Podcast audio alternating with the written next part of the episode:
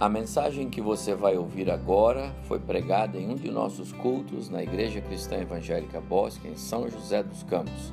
Ouça atentamente e coloque em prática os ensinos bíblicos nela contidos. Quero convidar você para abrir sua Bíblia comigo em Mateus capítulo 6. Mateus capítulo 6. Vou ler a partir do verso 25 até o verso 34. Mateus capítulo 6, verso 25 até o verso 34. Uma das passagens mais conhecidas, com certeza, da igreja, mas que fala muito ao meu coração. E eu tenho que dizer que é minha experiência pessoal nesses últimos dois meses, a mensagem que vou pregar hoje. Todos vocês acompanharam aí a minha saúde nesses últimos dois meses, desde que voltamos lá de Anápolis, do nosso encontro. E eu tenho lido e meditado e, no assunto. E eu quero pregar sobre ele hoje porque Deus tem falado comigo. É a ansiedade. Um inimigo ainda a ser derrotado. O texto muito conhecido de Mateus 6, 25 a 34. Jesus está aqui no meio do grande sermão, conhecido como Sermão do Monte. Um dos primeiros eh, atos de Jesus não exatamente o primeiro, mas um dos primeiros atos de Jesus no seu ministério. E diz assim o texto, palavras de Jesus: Por isso vos digo, não andeis ansiosos pela vossa vida quanto ao que haveis de comer ou beber, nem pelo vosso corpo quanto ao que haveis de vestir. Não é a vida mais do que o alimento e o corpo mais do que as vestes?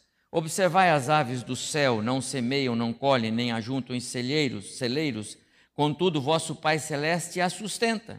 Porventura não valeis vós muito mais do que as aves? Qual de vós, por ansioso que, esteva, que esteja, pode acrescentar um côvado ao curso de sua vida? E por que andais ansiosos quanto ao vestuário? Considerai como crescem os lírios do campo, eles não trabalham nem fiam. Eu, contudo, vos afirmo que nem Salomão, em toda a sua glória, se vestiu como qualquer deles. Ora, se Deus veste assim a erva do campo que hoje existe e amanhã é lançada no forno, quanto mais a vós outros, homens de pequena fé. Portanto, não vos inquieteis, dizendo que comeremos, que beberemos ou com que nos vestiremos, porque os gentios é que procuram essas coisas, pois vosso Pai celeste sabe que necessitais de todas elas. Buscai, pois, em primeiro lugar o seu reino e a sua justiça, e todas as demais coisas vos serão acrescentadas. Portanto, não vos inquieteis com o dia de amanhã, pois o amanhã trará os seus cuidados. Basta ao dia de hoje o seu próprio mal. Talvez uma das uma das grandes é, barreiras ainda a serem transpostas por nós seres humanos, vencer essa questão chamada ansiedade. Com certeza, um dos maiores desafios da humanidade. É, não por acaso, Jesus trata desse tema aqui bem no, no início. É? Como lidar com ansiedades, ou melhor, como lidar com as preocupações do dia a dia antes que elas se transformem em ansiedades. Talvez essa seja a maneira mais correta de nós é, pensarmos nesse tema. Preocupações são naturais, todos nós as temos. A questão é como não deixar que preocupações naturais do dia a dia se transformem em ansiedades. É evidente que nem toda enfermidade que seres humanos é, são acometidos, elas têm fundo emocional. Mas também é verdade que uma boa parcela das enfermidades físicas que afetam o corpo tem origem nas questões emocionais. Ou seja, é, pessoas que normalmente têm dificuldade de lidar com preocupações, pessoas que têm dificuldades de lidar com essa questão da ansiedade, que se cobram muito. Normalmente, pessoas assim têm facilidade de desenvolver a ansiedade.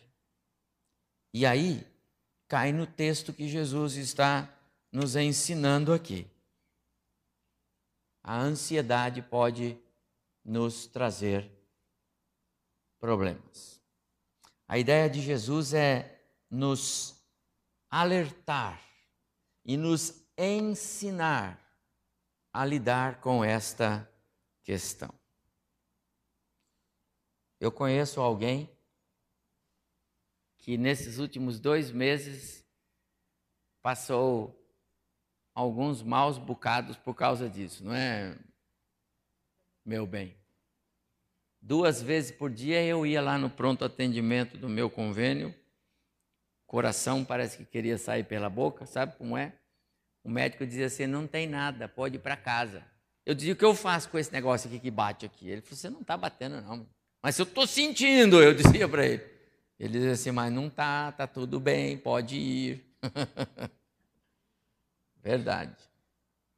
Como é interessante que questões emocionais elas desenvolvem é, sentimentos físicos.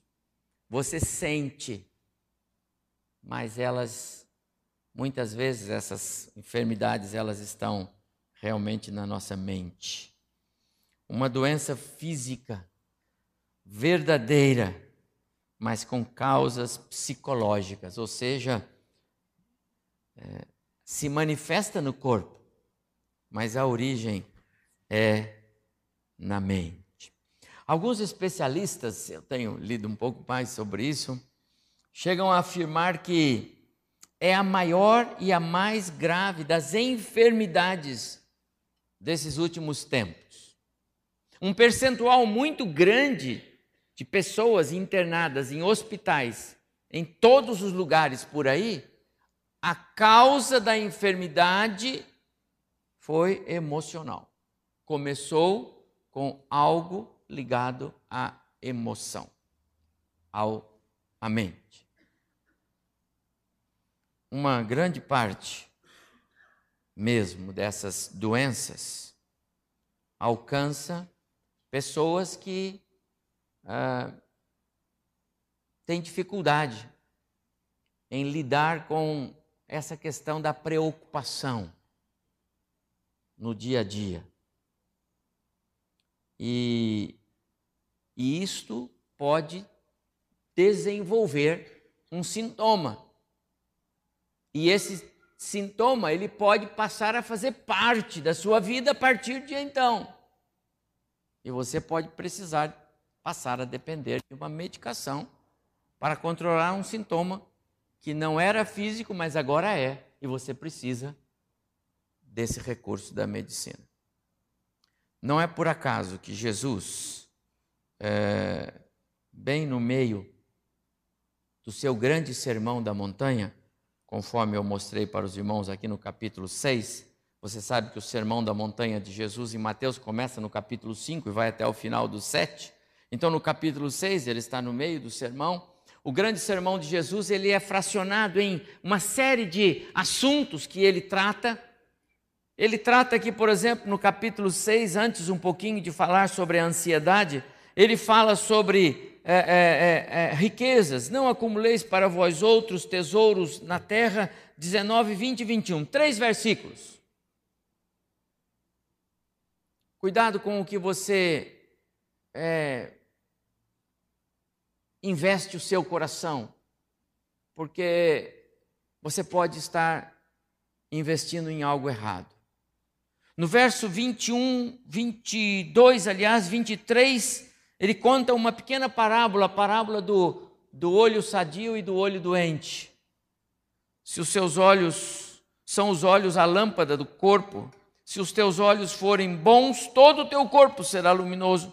Se, porém, os teus olhos forem maus, todo o teu corpo será mau, estará em trevas.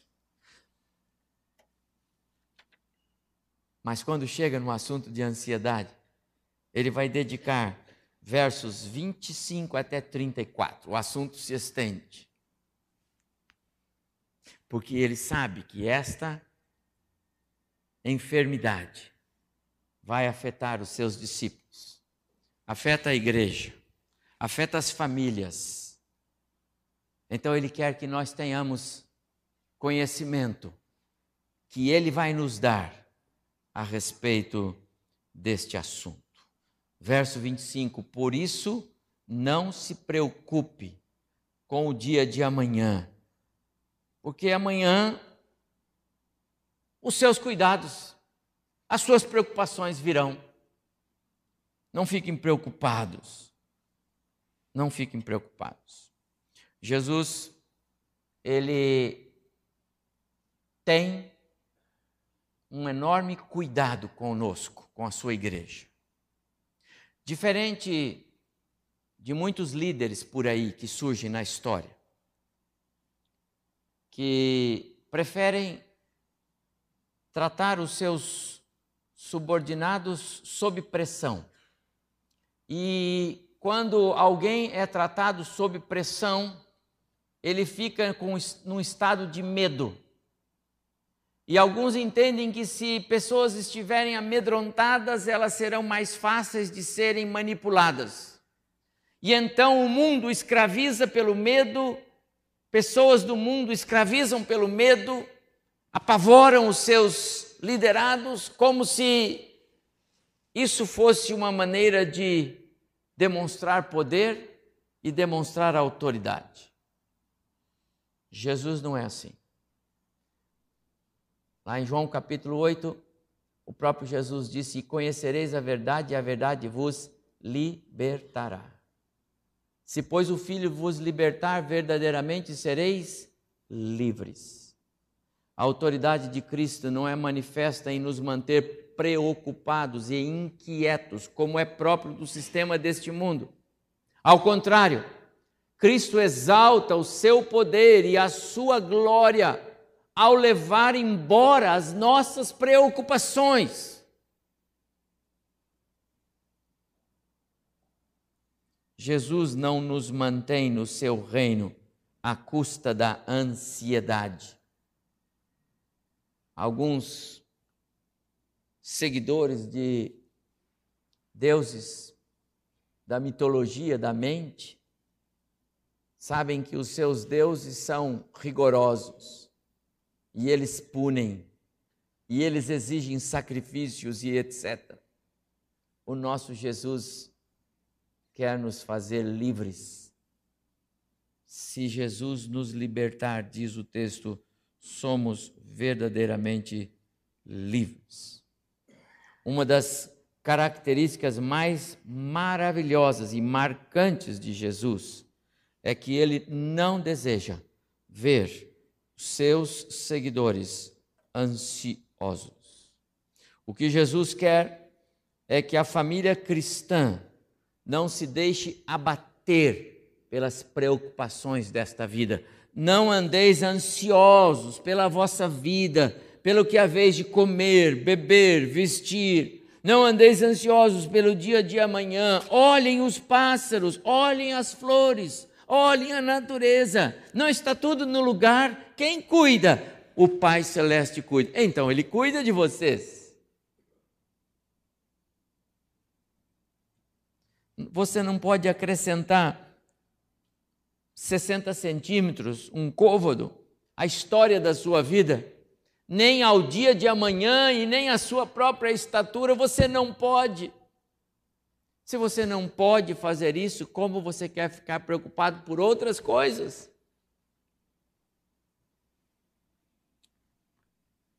E Jesus diz: se Deus faz isso com as coisas da natureza, quanto mais em se tratando de vocês, homens, nós, seres humanos. Quando o apóstolo Paulo tratou desse assunto, escrevendo na carta aos Filipenses, ele foi na mesma direção de Jesus. Lembra? Paulo, o grande perseguidor da igreja, ele teve um tempo com Cristo. E nesse tempo em que ele recebeu toda a direção do Espírito de Jesus, ele aprendeu coisas tremendas a respeito da fé. Uma delas, ele escreve na carta aos cristãos em Filipos: Não andeis ansiosos de coisa alguma. Está de acordo com o que Jesus fala em Mateus Antes, porém, sejam conhecidas diante de Deus as vossas petições, aquilo que você precisa, pela oração e pela súplica, com ações de graça. Se de um lado Jesus nos ensina a confiar e a depender, Paulo nos dá uma receita para como confiar e depender, e ele diz: ore Aprenda a orar, aprenda a falar com Deus, aprenda a ter tempo com Deus. A oração é um treinamento para a nossa dependência quando as preocupações nos abatem. Antes, porém, sejam conhecidas diante de Deus, Paulo diz né, na carta aos Filipenses, as vossas petições pela oração. Orar é treinar a nossa dependência. Para não sermos engolidos pela ansiedade, Deus nos deixou o recurso da oração. Para não tropeçarmos, Deus nos deixou o recurso da oração para podermos desfrutar da paz que Ele quer nos dar, temos o recurso da oração. Orar é treinar a nossa dependência de Deus, porque quando oramos, Deus trabalha o nosso coração. Quando oramos, Deus nos dá forças para enfrentarmos as adversidades. Quando oramos, Deus nos concede a fé que nos capacita a esperar nele. Quando oramos, Deus abre a nossa mente para compreendermos os planos que Ele tem. Quando você está preocupado com alguma coisa, você ora ou você sai fazendo alguma coisa. Quando você está preocupado, você busca o Senhor em primeiro lugar, ou você primeiro arregaça as mangas e depois espera que o Senhor o acompanhe, qual é o seu proceder? Como você age? Diante das preocupações desta vida, você não tem três opções. Nós não temos mais do que duas. Ou desenvolvemos uma boa preocupação que poderá nos levar à ansiedade e nos derrubar. Ou nós podemos orar, confiar, esperar a fé, depender de Deus, confiar nos seus planos e propósitos. Amados, nós sofremos com a ansiedade, com as preocupações, porque faz parte da nossa estrutura carnal. Você é nova criatura em Cristo, mas enquanto não for promovido para a igreja triunfante, meu prezado irmão e irmã, você e nós todos aqui somos seres humanos carnais, feitos de carne e osso, ainda sujeitos às vontades da carne.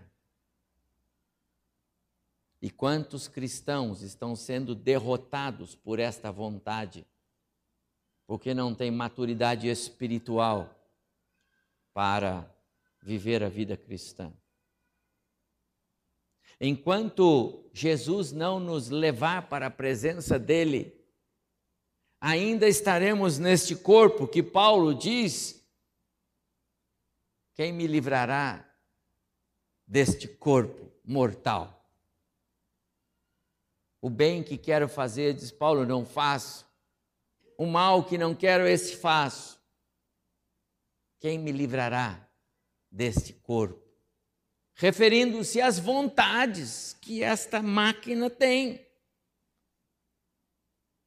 Então, meus amados irmãos, nós precisamos compreender que a preocupação excessiva, ou seja, aquela que não é regada à oração, aquela que não é, é trabalhada pela oração, aquela preocupação que você carrega por você só, sem repartir com o seu Deus, sem colocar para Ele, sem dizer para Ele: Senhor, eis aqui a minha preocupação, cuida disto. Essa preocupação pode nos derrubar. Sofremos porque não nos relacionamos com Deus como Ele gostaria que nós nos relacionássemos. deixamos que as preocupações desta vida interfiram até no nosso relacionamento interpessoal. Quantas vezes nós falhamos em perdoar o nosso próximo? Quantas vezes falhamos dentro de casa em não perdoar quem mais amamos? Quantos lares estão infelizes porque dentro de casa não há esta unidade de alma, de espírito, de coração. Não há perdão. Vivemos atribulados porque as perturbações emocionais que esse mundo nos coloca nos tira a paz que só Jesus pode dar. E longe de Jesus, Amados irmãos, nós somos terríveis. Se alguém está longe de Jesus, esse alguém está numa condição terrível. É a pior condição que o ser humano pode estar, longe de Jesus, longe do Deus Pai, longe da ação do Espírito, longe do cuidado. Nesse texto que Jesus nos dá, e eu vou caminhar aqui para concluir, ele nos ensina como nós trabalhamos as questões, as preocupações, as angústias, as tristezas, as desilusões. Jesus nos ensina a trabalhar essas questões para não desenvolvermos é, as doenças que nos prostram nos hospitais por aí afora. E Jesus diz assim: aqui nesse texto. Olha, as cargas de amanhã não são para hoje. Não vos inquieteis, verso 34, começando lá do final, com o dia de amanhã. Os trabalhos de hoje são para serem feitos hoje. Amanhã teremos outros. Não fiquem preocupados com o amanhã. Paulo, quando escreveu aos Coríntios, no capítulo 10 da primeira carta, no verso 13, ele disse: Nenhuma prova lhes tem sobrevindo que não seja comum ao homem, porque Deus é fiel e não permitirá que sejam provados além do que são capazes de suportar. Mas com a prova, ele também dará o meio de escape para que possam suportá-la. Paulo escrevendo aos cristãos em Corinto, no capítulo 10, verso 13.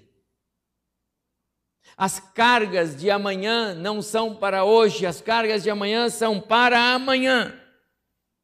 O suprimento que Deus dá aos seus filhos é equivalente à quantidade de problemas que eles podem suportar e nenhum peso mais. As cargas de amanhã não são para hoje. Meus amados irmãos, quantas vezes nós colocamos na nossa mente preocupações de coisas que não se materializam. Não é verdade? Quantas vezes você desenvolveu algum tipo de preocupação durante o dia? Não só uma, duas, três, quatro, cinco, dez. E nenhuma delas se concretizou.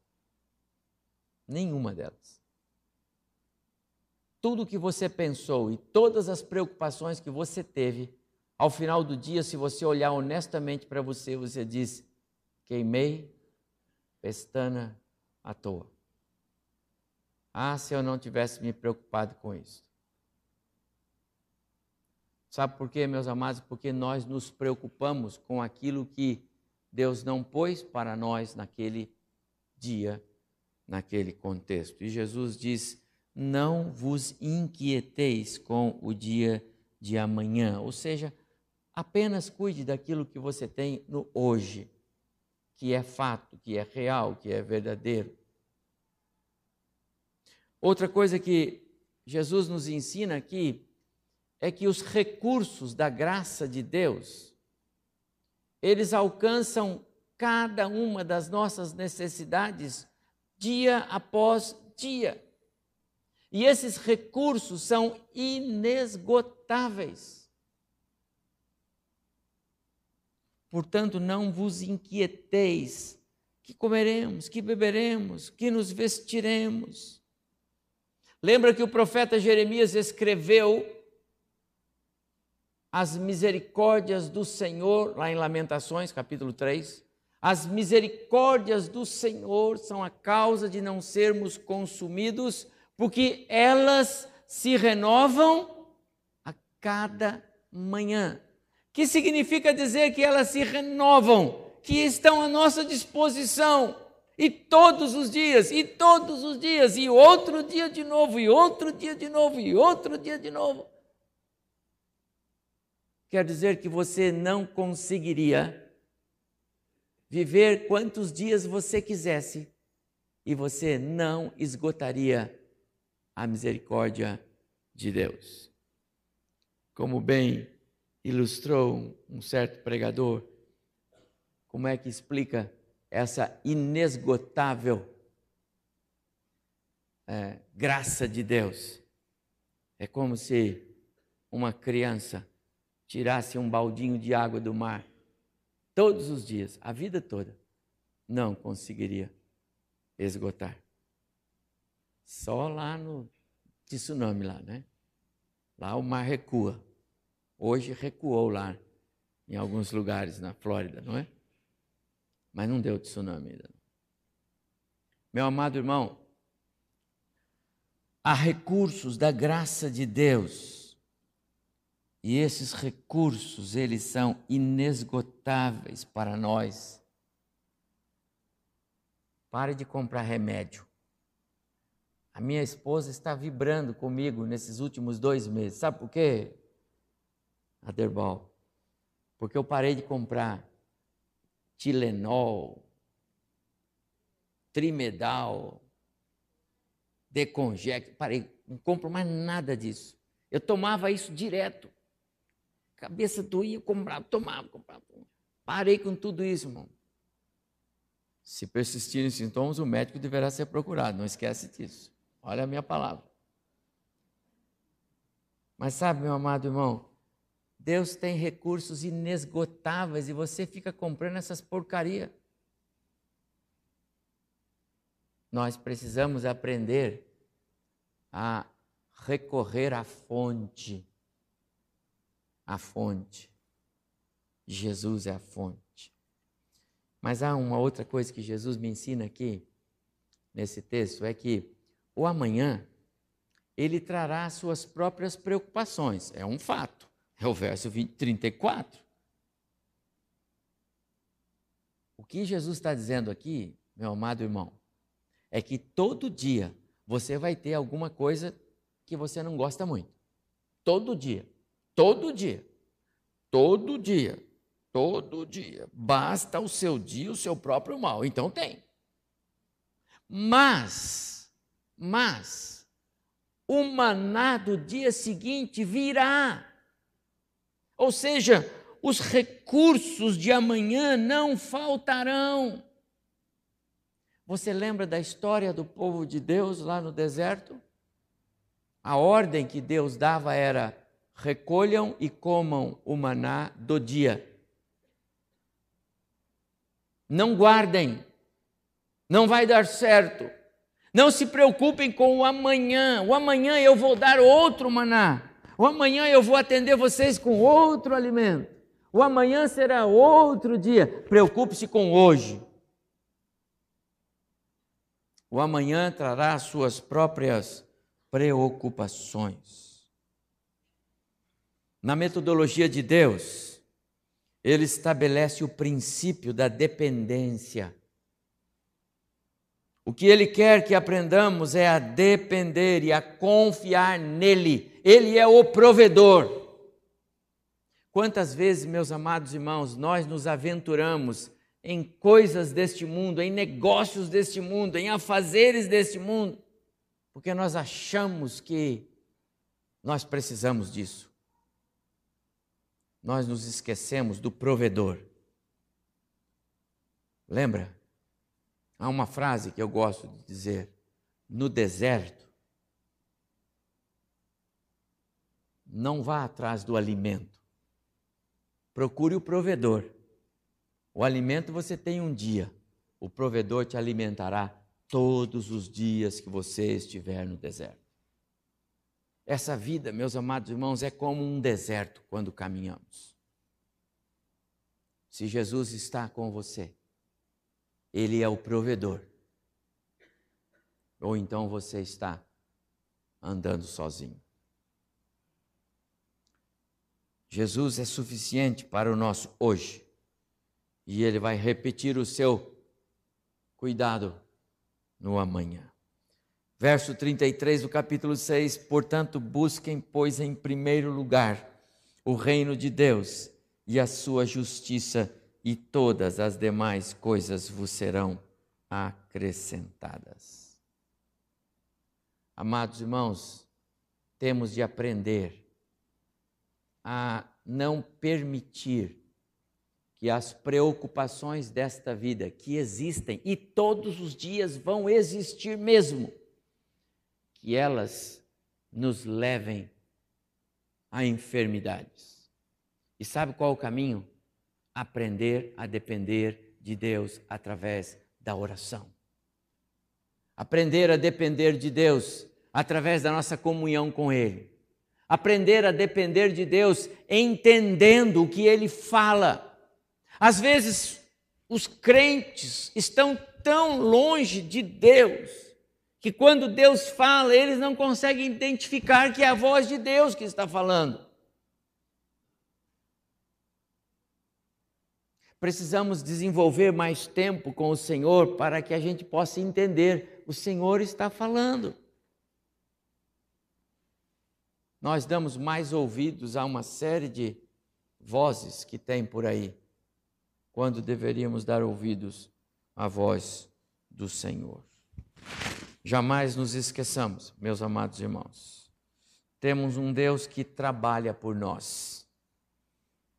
E o seu prazer é suprir todas as nossas necessidades. Paulo, na carta que ele escreve aos cristãos, em Filipos ele diz: E o meu Deus, segundo a sua riqueza em glória, há de suprir em Cristo Jesus cada uma, todas elas, cada uma das vossas necessidades. Você crê nisso? Você crê que tem um Deus que o salvou E não só o salvou para dizer, ele agora é salvo.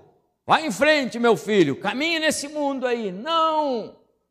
Ele nos salvou, ele nos deu o título de santos, irrepreensíveis, ele nos adotou na sua família. Ele nos chamou para sentar com ele nos lugares celestiais em Cristo.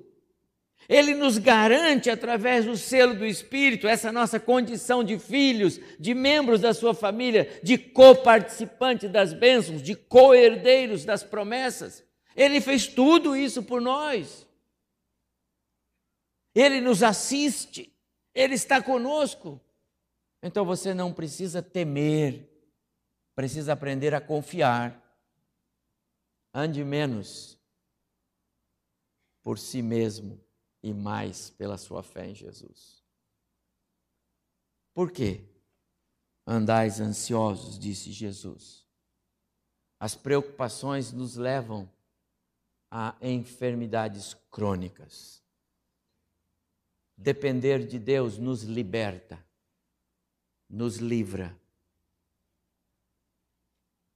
Jamais nos esqueçamos. Esse Deus do qual nós falamos, que é o Deus que nos salvou, ele já provou o seu amor por nós. Ele mandou Jesus, o Filho, para morrer na cruz no nosso lugar. Deu a sua vida por nós, espontânea e voluntariamente, a fim de que nós pudéssemos ter vida, vida eterna, vida abundante. Sabia? Jesus não morreu na cruz só para nos dar um título, um passaporte para o céu. Está salvo, meu filho, fica agora aí, aguenta aí, vai sofrendo. Não. Eu fui salvo para ser cidadão do céu e sou. E todos quantos aqui têm essa convicção foram e já são cidadãos dos céus. Mas não estamos sozinhos neste mundo. Nós temos um Deus que nos assiste. Como o pai assiste os seus filhinhos o nosso Deus nos assiste. E muito mais do que nós pais que queremos o bem dos nossos filhinhos, o nosso Deus e Pai celestial, ele quer o melhor para nós. Se vocês pais sabem dar boas coisas para os vossos filhos, pois o Pai celestial muito mais ainda. Esse Deus me ama. Se eu aprendo a andar com ele, se eu aprendo a ouvir a voz dele, se eu aprendo a falar com ele, se eu aprendo a colocar diante dele as minhas necessidades? Você tem dúvida de que ele vai se voltar para você e vai assisti-lo? Tem dúvida que ele vai te pegar no colo se preciso for para carregá-lo?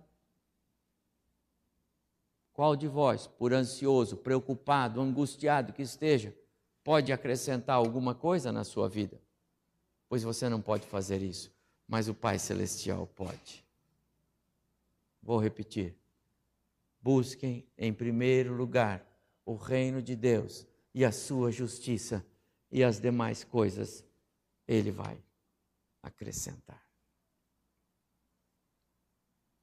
Não foi por acaso que Jesus veio a este mundo e deu a sua vida naquela cruz do nosso lugar. Ele veio para pagar o preço do nosso pecado, a desobediência e para abrir um canal para nos levar direto ao Pai. Você já experimentou isso? Minha palavra não tem sentido se a experiência da salvação ainda não foi algo real na sua vida. Minha palavra não tem sentido, serei como um psicólogo ou um médico dizendo como os médicos diziam para mim: não tem nada, é sua preocupação. Palavra de Cristo vai fazer diferença para a sua vida, para a nossa vida, a partir do momento em que a obra de Cristo na cruz do Calvário tiver valor para mim. A partir do momento em que você entende, Jesus foi para a cruz no meu lugar. Por isso ele sabe do que ele está falando aqui. Ele morreu por mim. Ele me ama. Ele não quer me ver ansioso ele não quer me ver num leito, Ele não quer me ver destruído, derrubado. Ele quer me ver vivendo. vivendo a vida em abundância, não obstante as lutas e os desprazeres que temos nessa vida. Buscai, pois, em primeiro lugar o reino de Deus e a sua justiça, e todas as demais coisas vos serão acrescentadas.